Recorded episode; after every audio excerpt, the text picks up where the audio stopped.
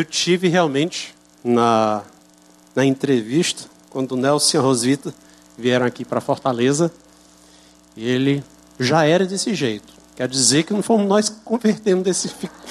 Fizemos que ele ficasse desse jeito, não. Na primeira conversa, ele já foi falando tudo da vida dele, foi falando do passado, foi falando daquilo que Deus tinha feito. Quando eu fui ouvindo aquela história, de fato, meu coração foi muito tocado. E eu percebi que eu estava diante de um homem que conhecia uma realidade que eu queria conhecer. Era a realidade da graça. Eu digo que o Nelson tem me ensinado mais sobre a graça do que qualquer outra pessoa no mundo.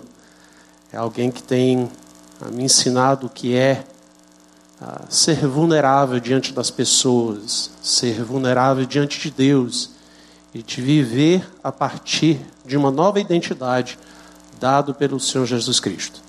É uma realidade que uh, tenho tentado viver e que posso dizer que a minha convivência com o Nelson durante esses anos tem sido um, um aspecto muito forte daquilo que Deus tem feito na minha vida, pois andando do lado dele, pude aprender muitas dessas lições e aproveitar para mim mesmo. Então, hoje à noite quero agradecer a oportunidade de estar aqui. De fato, não imaginava, já estou morando nos Estados Unidos faz três anos. Então, há alguns anos atrás, nós tivemos, como Nelson diz, o privilégio de começar celebrando ah, aqui com a ajuda de muitos de vocês que tiveram conosco. E, de fato, assim, é algo que mexe muito com os nossos corações, porque são valores que eu acredito. Acredito para mim, acredito para os outros, e de uma certa forma eu vivo essa realidade no meu dia a dia. Aquilo que o Nelson não, não terminou de explicar, mas é que hoje eu atuo como psicoterapeuta de casais e famílias e também muitos indivíduos que chegam com seus traumas, vícios e maus hábitos, querendo procurar um, uma paz para eles, uma paz para suas famílias, para suas cidades, para a sociedade em geral. Hoje nós vivemos num tempo muito caótico. Falamos de uma cultura de paz, essa cultura de paz que a gente fala é algo que, que diz respeito à nossa convivência. Cultura é isso, né? É como nós vivemos uns com os outros. Agora, quero dizer uma coisa: esse aspecto mais da cultura eu vou falar mais amanhã. Hoje estou começando um pouco antes disso. Então, hoje eu vou falar sobre a paz que começa em mim, já já eu explico por que é que nós vamos fazer isso. Porque tem uma sequência lógica para isso que nós estamos fazendo e falando hoje à noite. Então, pensando numa cultura de paz que começa em mim, eu preciso primeiro começar a conversar ou perguntar o que é isso? Quando a gente fala que nós queremos uma cultura de paz, ou que nós queremos paz interior, o que é que nós queremos dizer com a palavra paz? eu estou de ouvido aberto aqui. Me fala aí o que é que vem à mente de vocês quando vocês escutam a palavra paz. Tranquilidade. Ausência de conflito. Como? Equilíbrio. Harmonia. Excelente. Quando nós falamos sobre paz, nós temos muitos aspectos que vêm logo à mente. O uso social dessa palavra, quando se fala de paz, ah, nós tocamos em diversos aspectos da sociedade, tanto nacional como internacional. Mas hoje nós queremos falar de um, de um aspecto de paz que tem a ver um pouco com o meu passado. Para quem me conhece ou não me conhece, eu vivo meio que num cruzamento de duas ruas, ou seja, são, são quatro ruas que se encontram. Sou formado em História, com também uma especialização em Sociologia, e fiz mestrados em Teologia e Psicologia. Então você junta história, sociologia, teologia e psicologia é onde eu moro, nesse cruzamento, tá certo?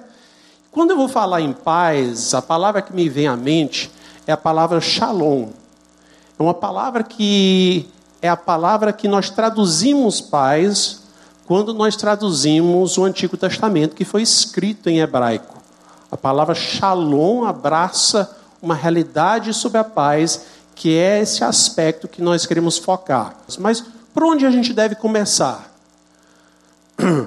Quando nós pensamos num rio, ela tem um nascente e vai passando por onde quer passar. Imagine que você é um prefeito de uma cidade e de repente você recebe uma ligação. Tem um monte de gente adoecendo na cidade, prefeito. Precisamos fazer alguma coisa. É mesmo? Realmente? As pessoas estão adoecendo? Está acontecendo alguma contaminação? Está alguma coisa acontecendo? Não sei, mas as pessoas estão doentes, está certo. Pois então aciona aí os hospitais, os médicos, libera aí os remédios, vamos dar uns recursos aí para poder cuidar dessas pessoas. Nós estaríamos cuidando dessas pessoas numa intervenção terciária, que é onde nós vamos amenizar ou recuperar as pessoas que estão sofrendo daquela doença. É onde nós trabalhamos com os efeitos. Já aconteceu pior. Agora vamos fazer o quê? Muitas das nossas ações em relação à paz também se localizam assim. Eu, por exemplo, como terapeuta, atuo nesse lugar, nessa ponta. Eu já recebo as pessoas quebradas, machucadas, feridas, traumatizadas, viciadas. Eu estou fazendo um trabalho de recuperação, tentando amenizar os efeitos da falta de paz. Mas nós sabemos que só tratar do ferido já é deixar continuar a acontecer as feridas. Por que não tentar intervir antes disso? Intervenções secundárias são para reduzir ou prevenir. Se nós somos o prefeito da cidade, nós vamos querer entender de onde é que veio essa doença. Por que, é que as pessoas estão adoecendo? Prefeito, é porque todos eles estão nadando lá no rio. E o rio está contaminado. É mesmo? Pois vamos proibir que as pessoas nadem no rio. Está resolvida a situação, bote umas placas, bote um guarda lá, que a gente resolve, nós vamos parar a distribuição dessa doença, reduzindo ou prevenindo. Tá certo, prefeito. Que ajuda, ajuda. Se nós vamos pensar nisso na nossa sociedade, em relação à paz, como é que nós vamos reduzir ou prevenir os efeitos da falta de paz na nossa sociedade? Bem, muitas vezes nós contamos com a polícia, que acontece exatamente nesse ponto. Eles entram para tentar reduzir ou prevenir a falta de paz que existe ao nosso redor. Trabalho social, trabalhos comunitários, trabalho do governo, tudo acontece nesse nível de reduzir ou de prevenir a falta de paz na nossa sociedade. Porém, se nós formos pensar bem, nós deixamos o rio contaminado, perdemos os benefícios do rio. Por que não partir, então, para uma intervenção que vai lá para o nascente da coisa, lá numa intervenção primária, onde nós vamos eliminar ou até promover o bem-estar das pessoas? Se nós podemos descobrir onde é que está começando esse negócio e conseguimos mudar lá no nascente, nós vamos recuperar o rio, ter todos os benefícios, nós vamos promover saúde purificando a água, podendo promover agora saúde e bem-estar do nosso povo, para lazer, para beber, para lavar, tudo isso uma intervenção primária. Intervenções primárias em relação à paz, eu quero sugerir que é o tipo de trabalho que a gente faz numa igreja. Hoje a gente ensina moral, onde a gente dá para as pessoas um, uma noção de para que lado ir, de como viver. Quando a gente pensa no ensino religioso, tanto na igreja como muitas vezes, inclusive em escolas, onde nós ensinamos e ajudamos as pessoas a promover um bem-estar nas suas próprias vidas, lá no nascente, porque começa em mim esse processo de paz que nós queremos que venha a influenciar toda a nossa cultura. Eu conheci há talvez uns 15 anos atrás um amigo. Tivemos conversando esses dias, tentando lembrar onde é que nós primeiro tivéssemos nos conhecido. Eu o conheci pelo nome Brasil. Brasil era um sujeito todo bombado, alterofilista, dava certo medo até de encarar o sujeito. Agora ele era super conhecido na cidade, porque o Brasil tinha passado por todas as casas de recuperação da nossa cidade. Pense num sujeito que lutava com o vício, que sofria com o vício, que passava fases de recuperação e fases de recaída. E foi nessa fase que eu encontrei, talvez através do nosso amigo em comum, Beto Brisa, e através do Celebrando Restauração, onde ele frequentou durante muitos anos. Eu cheguei a ver o Brasil em algumas situações bastante tristes, visitando ele em casos de recuperação. Talvez o momento mais triste foi o dia em que eu e o Nelson fomos lá no centro da cidade. E numa daquelas, lá no centro, naquelas ah, prédios de dois andares, onde embaixo fica toda uma série de lojas, e muitas vezes em cima tem uns, uns quartos que se aluga para as pessoas.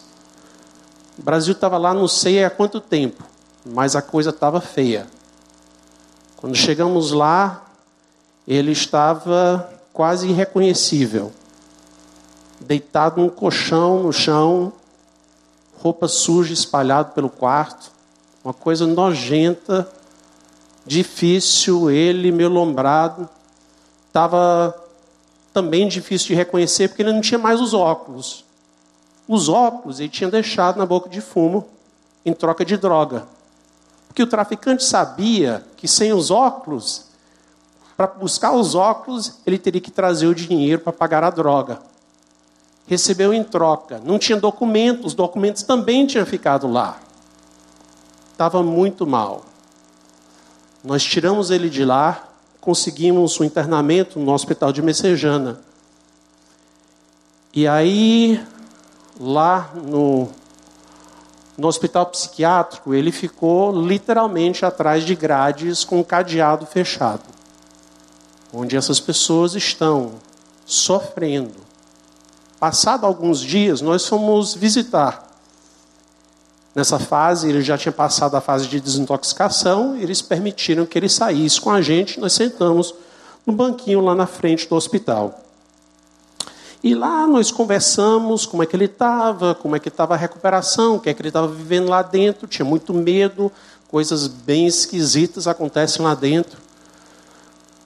E eu lembro eu perguntando, tentando entender, entrar na realidade dessa pessoa que eu, que eu conhecia, mas tinha momentos em que parecia que eu não conhecia.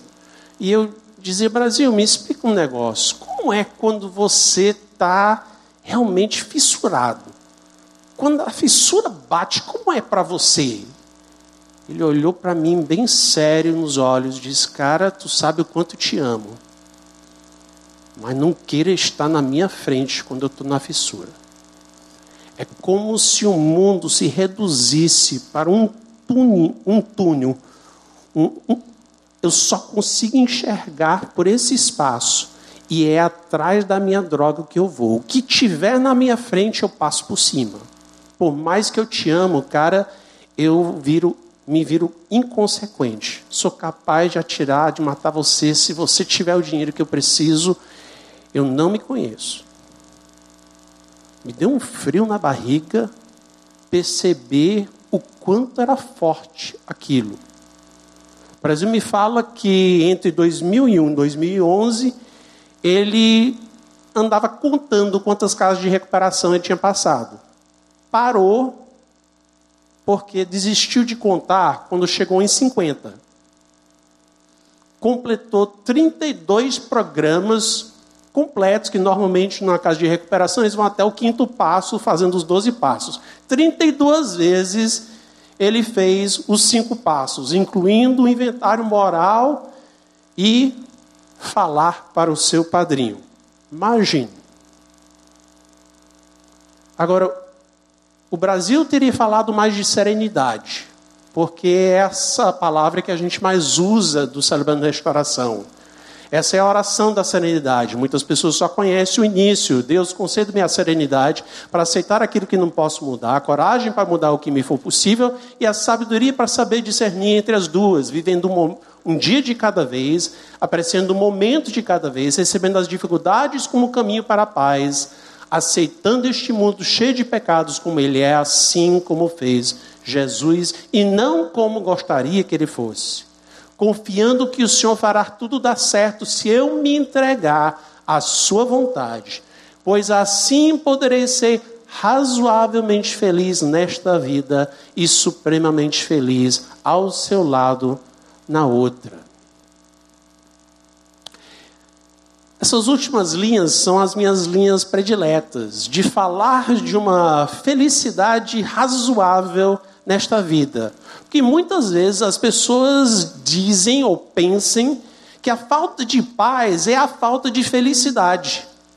Pensam que a falta de paz provém da falta de coisas. Se eu só tivesse uma bicicleta, aí, meu amigo, eu estava era bem. Aí o sujeito ganha a bicicleta. Aí ele diz, mas sabe de uma coisa, se eu só tivesse uma motocicleta, aí pronto, eu estava era feliz, e aí eu estava bem.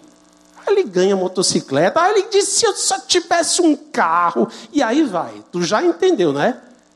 A pessoa pensa que a falta de paz provém da falta das coisas certas. E eu quero sugerir que a falta de paz provém de não fazer as coisas certas é a falta de integridade que produz para nós essa falta de paz interior.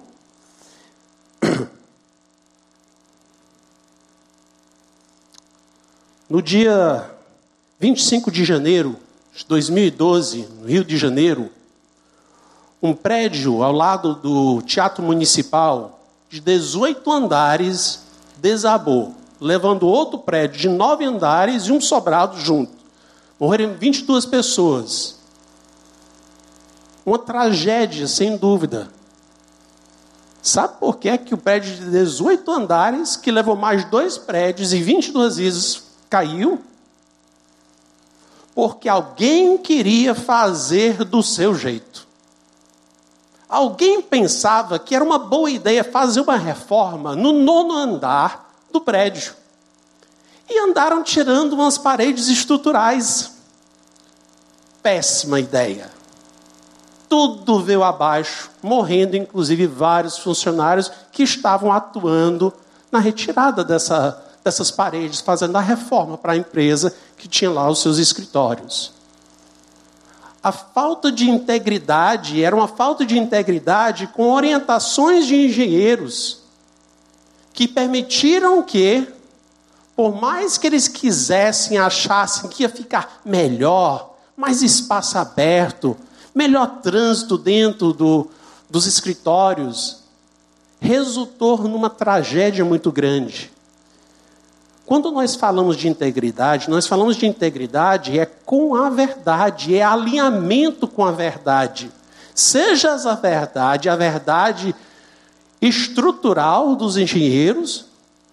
Afinal de contas, quem é que determina o que é integridade estrutural? Será que é os engenheiros?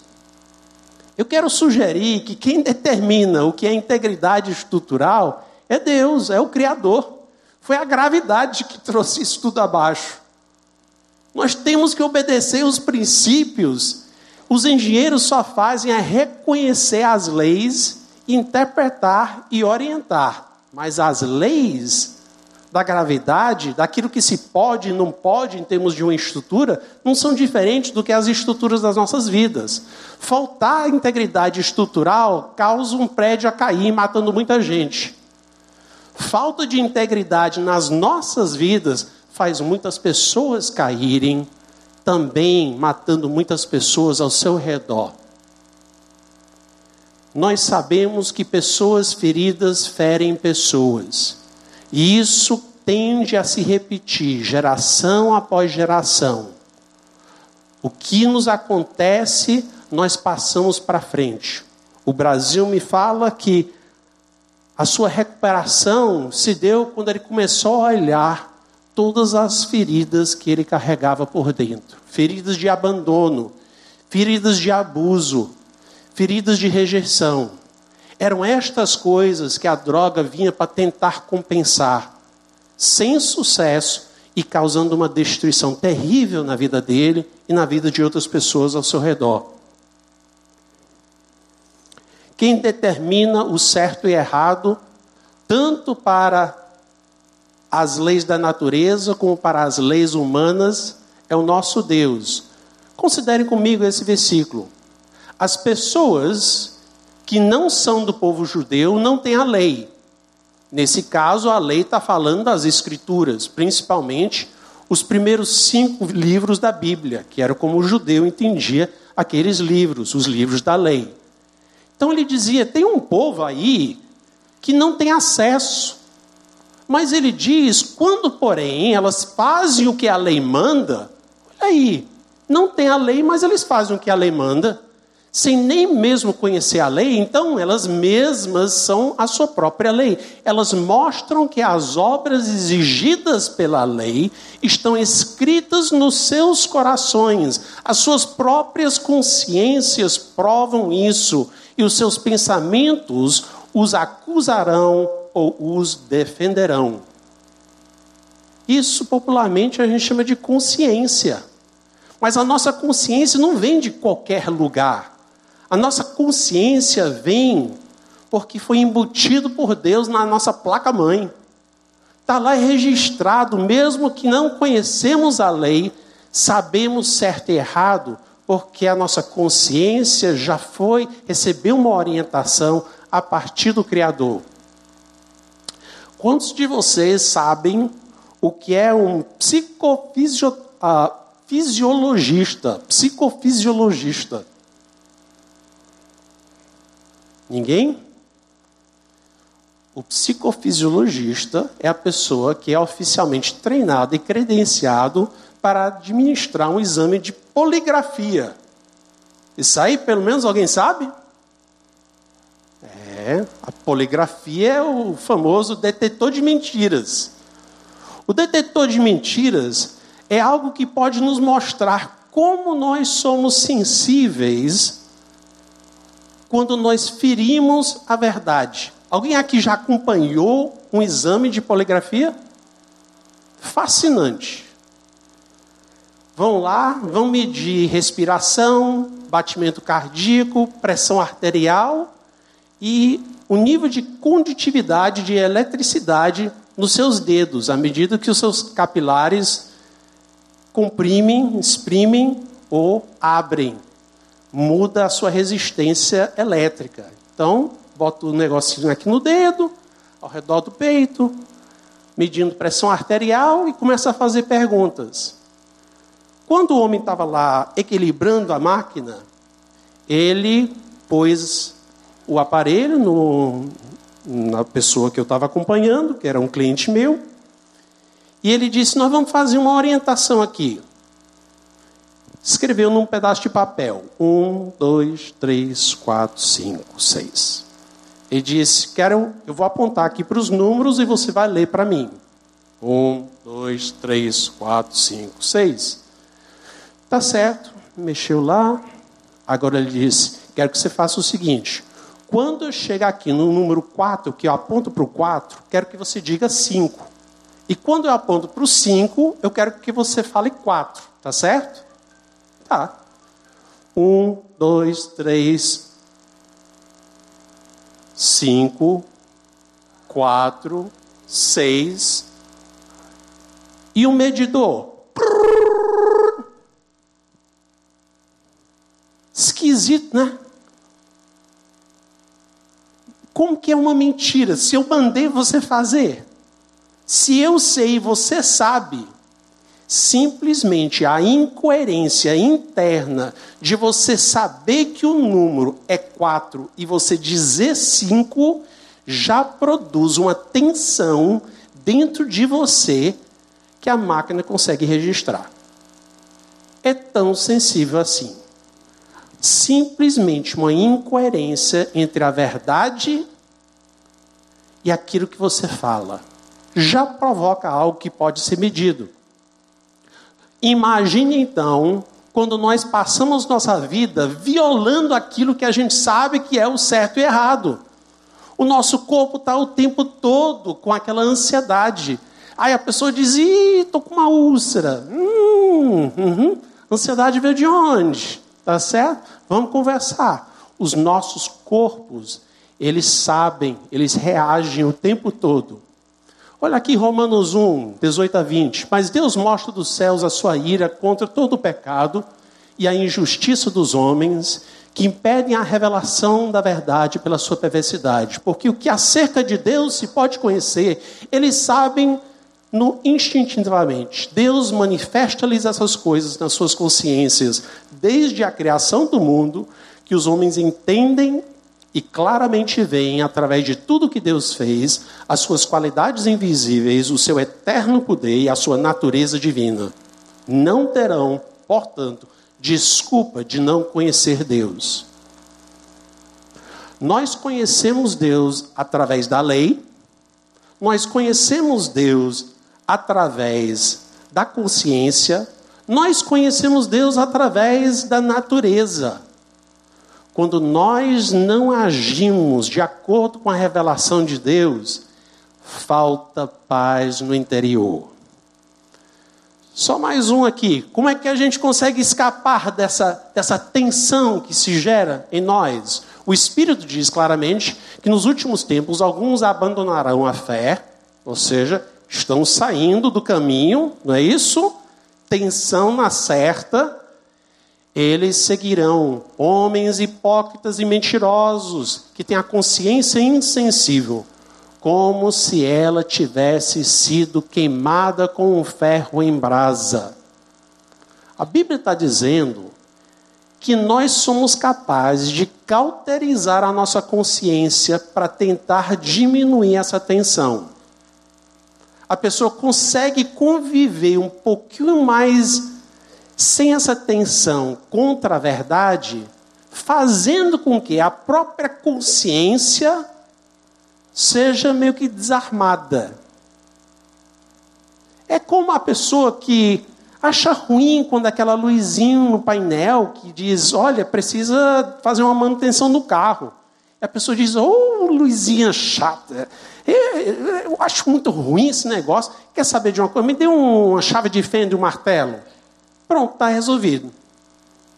Não tem mais a luzinha. Resolveu. Excelente, boa ideia, né? Ou alarme de casa. Tem uma casa aqui no Parque Manibura. De vez em quando dava alarme falso. Ah, é muito mais conveniente. Vamos desligar esse negócio. Incomoda, né? Pronto, nunca mais tocou. Péssima ideia, gente. Porque enquanto resolve o disparar do alarme, não resolve os efeitos de viver fora da verdade. Os relacionamentos ainda vão sofrer, mesmo com a tua consciência cauterizada. Ai, sabia de uma coisa? É que a minha esposa está muito chata. E eu encontrei uma outra pessoa, ela é maravilhosa. Deus não quer que eu seja infeliz, sabe?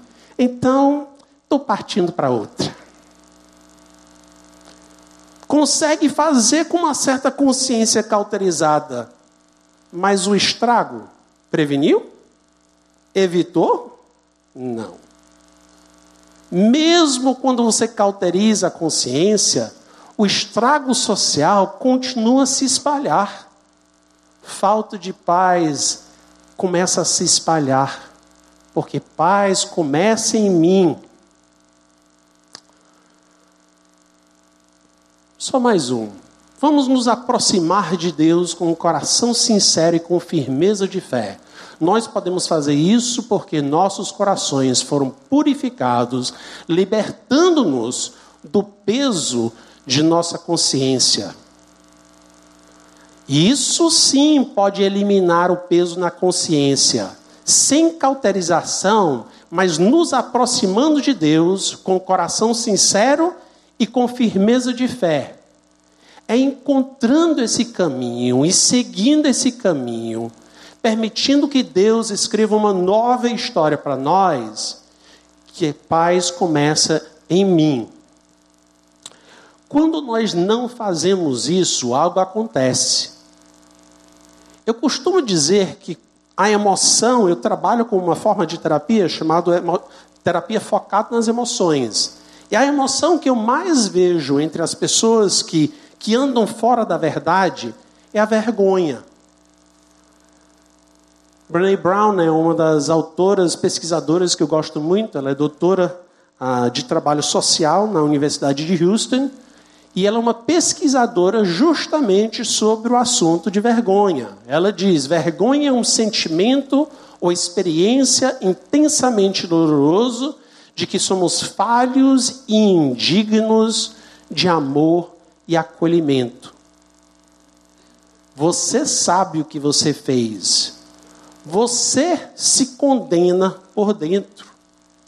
Mas, logicamente, você imagina que se os outros soubessem, também iriam lhe condenar. Você não merece mais ser amado, ser mais acolhido, ser mais aceito. Quando esse sentimento vem, costumamos dizer na psicologia que o pensamento funciona provocando uma emoção. E essa emoção logicamente, naturalmente, quer produzir algum movimento, alguma ação. É mente, alma e corpo funcionando juntos.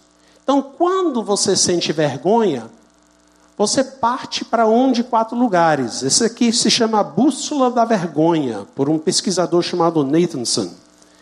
Nathanson diz que a vergonha vai produzir em nós o primeiro efeito seria o de ah, retirar-se. Talvez é o que mais conhecemos. É a pessoa que fica todo lá no canto, fala pouco, cabisbaixo, não fala com ninguém. É quando você chega e o seu cachorro fez alguma coisa. Até o cachorro tem, né? Toby, foi você que fez isso.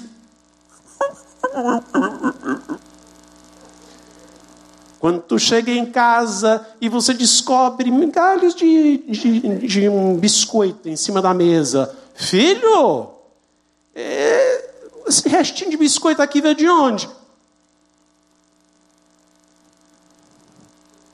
Fui eu não, mãe. Fui eu não.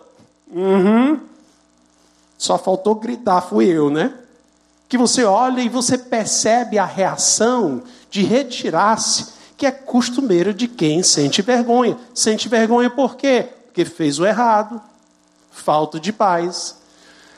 Outra forma seria de atacar a si mesmo.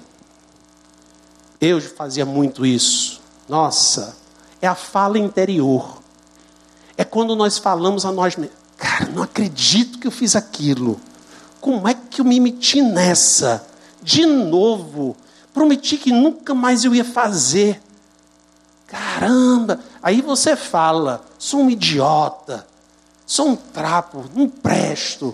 Cara, atacando a si mesmo. É como se nós quiséssemos chegar na frente, certo de que os outros vão nos condenar, nós já antecipamos. Pode deixar, eu me condeno. Tem duas outras formas também de fazer, só que essas daqui são reações que não são para dentro, são reações para fora para evitar o sentir da vergonha. O primeiro seria o atacar os outros. Eu? Eu não, você, ora. Ah, tu acha? Não, mas eu também sei que você também faz, ora. Então, atacar o outro é uma maneira de não sentir a vergonha daquilo que você fez. E essas pessoas se tornam cruéis. Pode começar só com aquela criticazinha, mas chega ao ponto do bullying na escola, da fofoca, às vezes espalhado pelo Facebook. Dizer o quê, né? São formas de atacar a outra pessoa, fazendo que, eh, com que nós nos sentimos um pouquinho melhor à medida que a gente baixa o referencial. Vamos botar todo mundo para baixo, que aí pelo menos eu não estou sozinho. A outra é evitar o negar. Evitar e negar é você se distrair com alguma coisa. Pode ser álcool, pode ser drogas, pode ser videogame, pode ser trabalho, pode ser sucesso, pode ser dinheiro, pode ser poder. São formas de você evitar aquele sentimento de vergonha. Como é que nós vamos produzir paz então? Qual é a solução? Muitas vezes nós pensamos que a solução é polícia. Vamos aumentar a polícia, está faltando paz na nossa cultura, na nossa cidade. Esse é o segredo. Vamos parar para pensar um pouco. Quando é que você chama a polícia?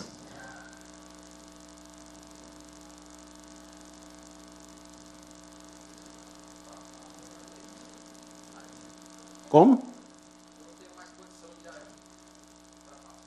Já passou. Ou seja, já aconteceu o pior. Aí você chama a polícia. Polícia não serve para implementar paz. É para coibir o mal. É para pegar o bandido. Mas para instalar paz, a necessidade de polícia é justamente porque a paz faltou. O policial só tem emprego porque falta paz. O trabalho dele só vem a partir da falta de paz. Ou seja, Pensar que policial vai produzir paz, vai não. Talvez vai mandar prender o bandido, mas promover paz só se ele tiver acesso a esse aqui.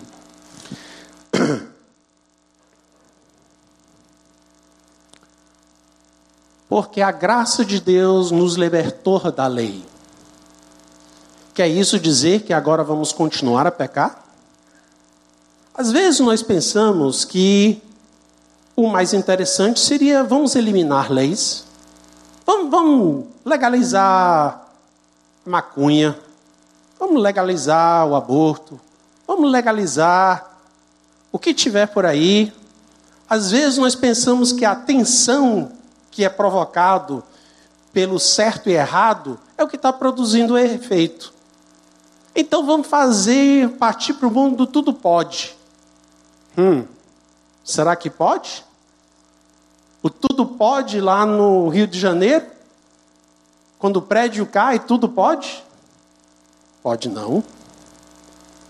Nem na construção civil, nem na vida da gente. Quando nós falamos esse versículo que Paulo escreveu, ele está falando sobre a lei que acabou por conta de Deus que agora foi além da lei. Ele começou um processo de transformação de vidas. Ele começou um processo de alinhar as nossas vidas com aquilo que ele nos ensinou como sendo o importante. Começa, inclusive, com uma mudança na nossa identidade. Quando Paulo diz, ele diz: já que nós somos libertos da lei, quer dizer isso que nós vamos continuar a pecar? Com certeza que não. Não estão a ver que depende de vocês o escolher aquele que vos há de dominar. Podem escolher o pecado, mas vem com a consequência. Coisa que eu digo sempre aos meus clientes. Você pode escolher fazer as suas escolhas. O que você não pode é escolher as consequências. Consequência é consequência, vem junto. Ah, mas eu queria fazer isso, nunca pensei que ia dar nisso. Pois é. Podem escolher o pecado com a consequente morte, ou a obediência a Deus com a respectiva aprovação. Quando nós aceitamos aquilo que Deus tem para nos oferecer, nós caminhamos em direção a uma nova realidade. Mas começa a partir de uma nova identidade. Nos doze passos, como nós falamos aqui na história de João, que queria sair da negação, nós falamos que no início, o primeiro passo é sair da negação. Às vezes, o passo mais difícil até de tomar. A gente diz que a negação é uma droga poderosa. Enquanto você está na negação, não há esperança para você. Porque quem consertar o que não está quebrado? Se a minha vida está bem, eu não preciso de nada. Pode deixar, eu paro quando eu quiser. Já quando nós chegamos à conclusão de que não vai dar, eu perdi o caminho, a minha vida está fora de controle, eu preciso de ajuda, nós descobrimos que há um Deus que tem mais poder do que eu.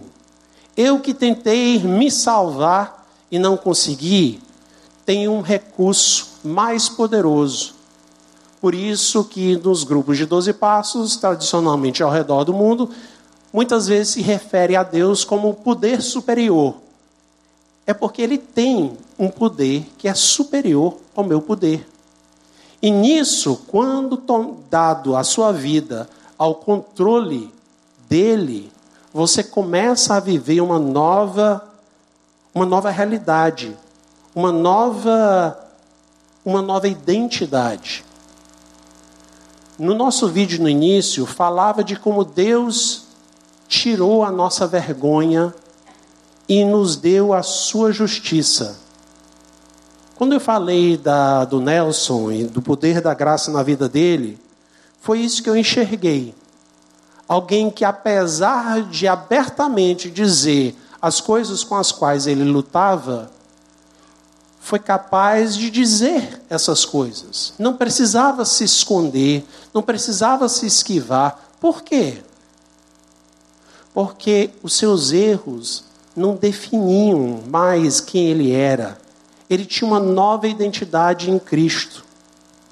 A história pode ter os seus erros, para mim, para você. Mas quando a minha identidade se baseia naquilo que Deus fez no meu lugar e a justiça dele que ele deu para mim, eu posso andar de cabeça erguida. Eu não preciso mais me envergonhar.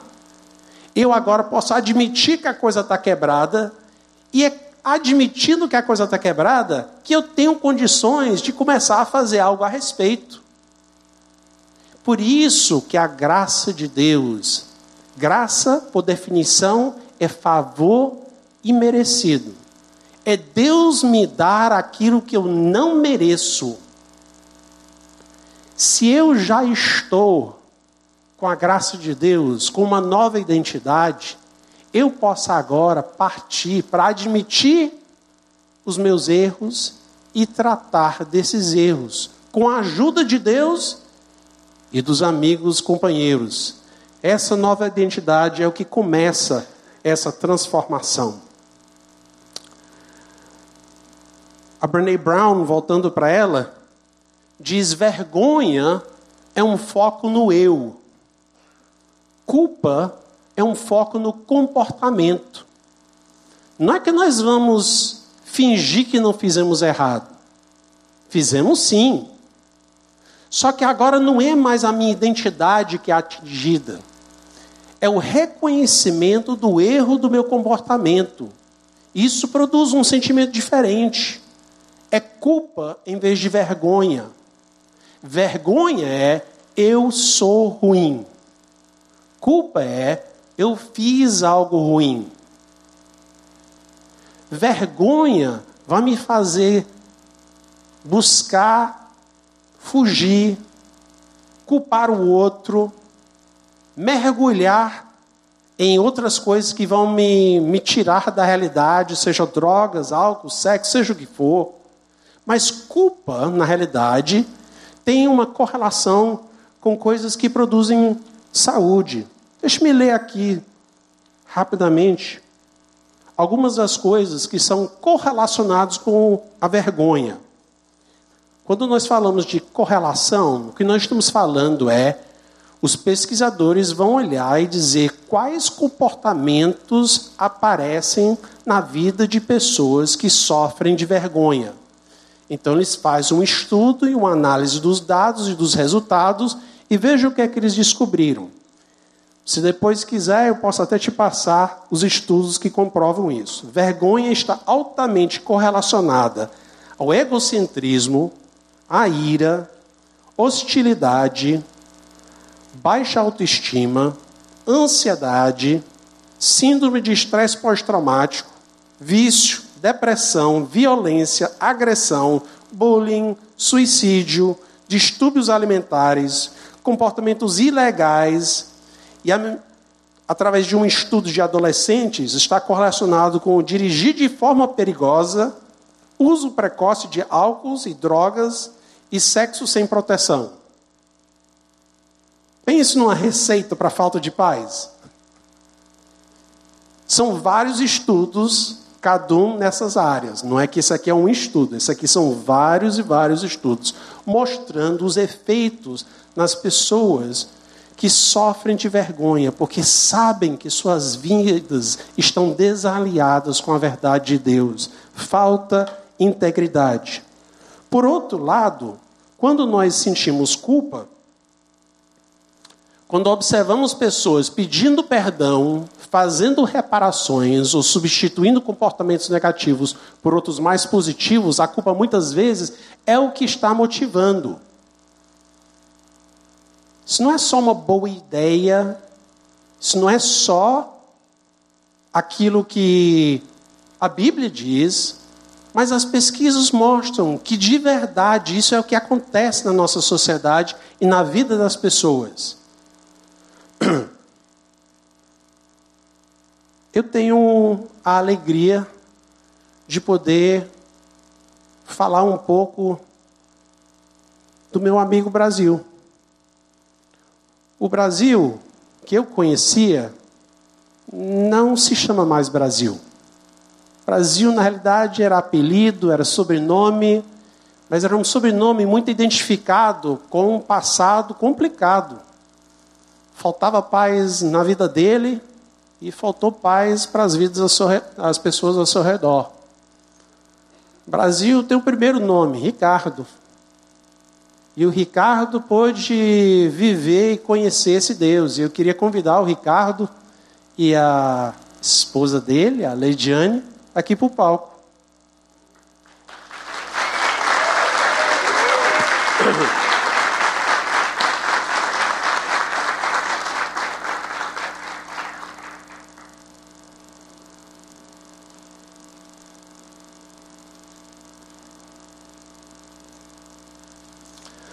Paz exterior não existe sem paz interior.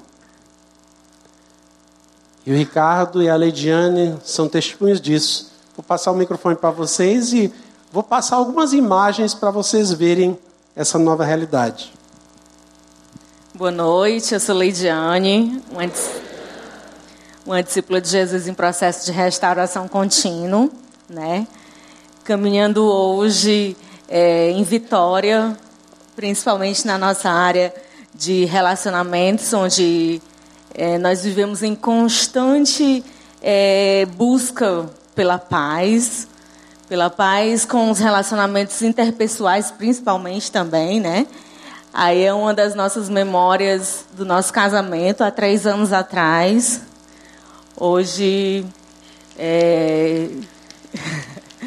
temos tem um novo homem, né? O Ricardo ele não é só mais o conhecido Brasil da época de adicção intensa dele, mas sim ele é, hoje é o Ricardo, um, um homem que vive em constante restauração, mesmo com toda a sua personalidade bem austera de ser, né? Mas Deus vem moldando, vem trazendo a paz que ele sempre busca. E um texto ali que eu coloquei é um casamento perfeito, é apenas duas pessoas imperfeitas que se recusam a desistir um do outro. E fruto dessa, dessa frase, né, é que principalmente o nosso poder superior, Jesus Cristo, ele nunca desistiu de nós. Nunca desistiu do Ricardo, que foram anos de recaídas, anos de rest... tentando buscar essa paz interior é, em meio a várias guerras, a várias turbulências. E Deus nunca desistiu dele. E por que, que eu iria desistir, né? É, nós temos todos os nossos problemas como casal, isso é normal, isso é natural. Mas Deus tem dado vitória e nós temos conseguido ter a paz, manter a paz e caminhar mesmo para o nome do Senhor ser glorificado em nossas vidas.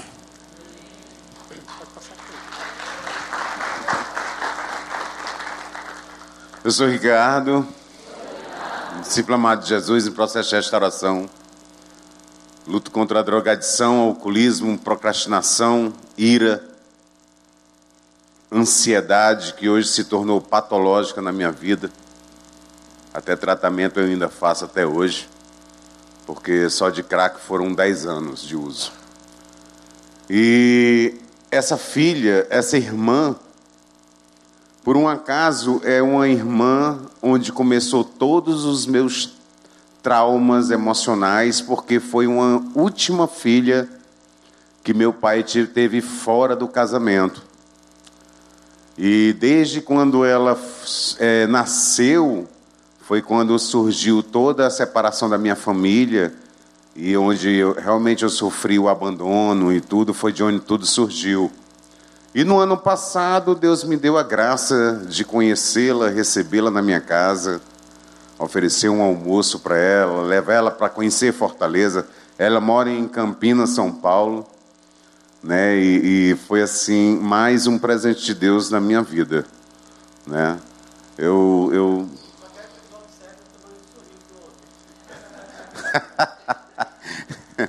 ah, é. Essa é minha filha Tainá, hoje com 14 anos.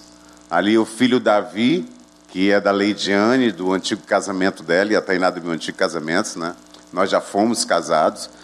Os meus, é, na verdade, eu não posso mentir, porque a Leidiane já é meu quarto casamento. Eu tive três casamentos disfuncionais, dois, um, é, dois perdidos por adicção ativa, né? Porque as outras eram também dependentes químicas casamentos insanos e, e uma eu perdi realmente por causa do meu uso, do abuso emocional com ela, que, é, que tem uma outra filha, que desculpe que a foto não está aqui, que está com 18 anos já. E ainda posso dizer para vocês que até hoje colho o fruto. A minha filha de 14 e 18 anos passaram a, a, a vir é, ter relações comigo já depois de 10 anos. É, mas mesmo assim eu tive uma recaída de quatro dias e com essa recaída elas deixaram de falar comigo. Então até hoje eu ainda colho o fruto de toda a minha adicção ativa, né? E, e, e, mas isso não me faz desistir, não me faz desistir, porque conheci o Cameron, o Cameron me apresentou o Nelson e desde 2002, 3, 4, que eles não desistiram de mim. E eu estou aqui para falar para vocês, né? Eu posso só dizer um trechinho. Hoje eu estou tendo o privilégio de pedir ajuda ao Nelson. Comprei uns livrozinhos do Celebrando Restauração e a gente está tentando implantar essa maravilha que foi onde me ensinou que antes das drogas e do álcool eu tinha muito mais traumas emocionais né, e dificuldades de lidar comigo mesmo em comunidades uma comunidade terapêutica que não é cristã. Né, e tem começado a funcionar. As pessoas estão começando, já tem dois lá que pediram para ir para a igreja e aceitaram Jesus. Né? Aqui, Ricardo Mecânico, de moto, cara. Eu passei um bocado de tempo sendo motorista, fui motorista de ônibus urbano aqui em Fortaleza. É, de caminhão, fui rodoviário, fiquei muito na, na estrada. Foi uma fase antes das minhas internações. E agora foi, por último, eu fui passei uns tempos aí trabalhando de mecânico de moto. E esse ano fui convidado, já depois de alguns anos parado de trabalhar com isso, a trabalhar em comunidades terapêuticas de novo, como conselheiro terapêutico. Estou lá esses dias. Aqui, uma coisa que eu confesso a vocês, morria de medo de, de, de doar sangue, porque não porque eu tenho medo de sangue, nunca tive medo disso, mas é porque eu tinha medo de infectar alguém. É, porque eu usei droga há muito tempo, né? Então, eu fui doar sangue para um, um, irmão, solicitaram que o irmão estava no hospital, e eu fui lá, cara, mas eu não sei como é que está meu sangue. bom, mas eles não vão botar o sangue no irmão lá antes de conferir se está bom, né? Mas eu vou doar, vou lá. Fui lá, doei. Né? Não ligaram para mim, eu já... mas mesmo assim, ontem eu recebi um exame total né? E deu tudo normal, normal. E Jesus tem me curado também na parte física, cara. Nossa, muito bom. Celebrando restauração, posso afirmar a vocês, eu sou da Irmandade de Alcoólicos Anônimos e Narcóticos Anônimos durante muitos anos, mas eu sempre, sempre rondou minha vida um espírito de desestímulo. Comecei o primeiro grupo de passos narcóticos anônimos com o Cameron, no 7 de setembro. Desisti. Fiz um outro no Querigma. Desisti. E eu não me aceitava não terminar isso. E eu peguei e fui, ano passado, né, Nelson?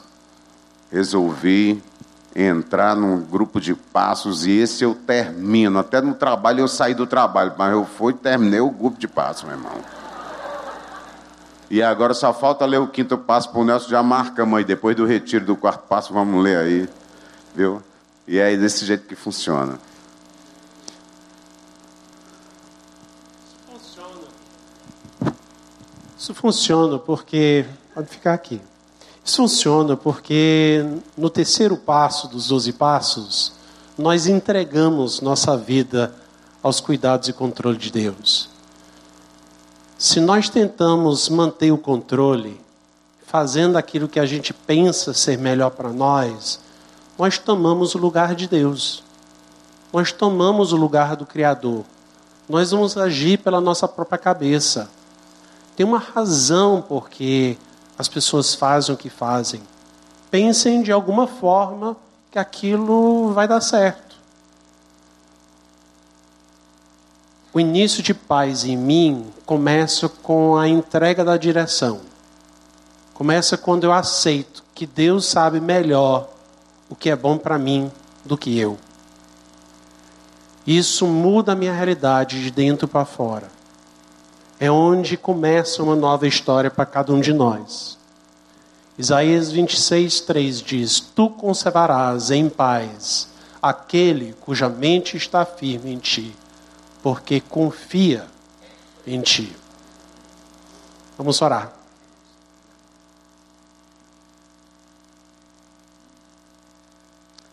Hoje de manhã, Facebook serve para essas coisas também. Cedinho hoje de manhã, recebi uma mensagem via Facebook do Ricardo. Ricardo, melhor você dizer. É, a última bênção é que eu ganhei uma herança, minha esposa está grávida.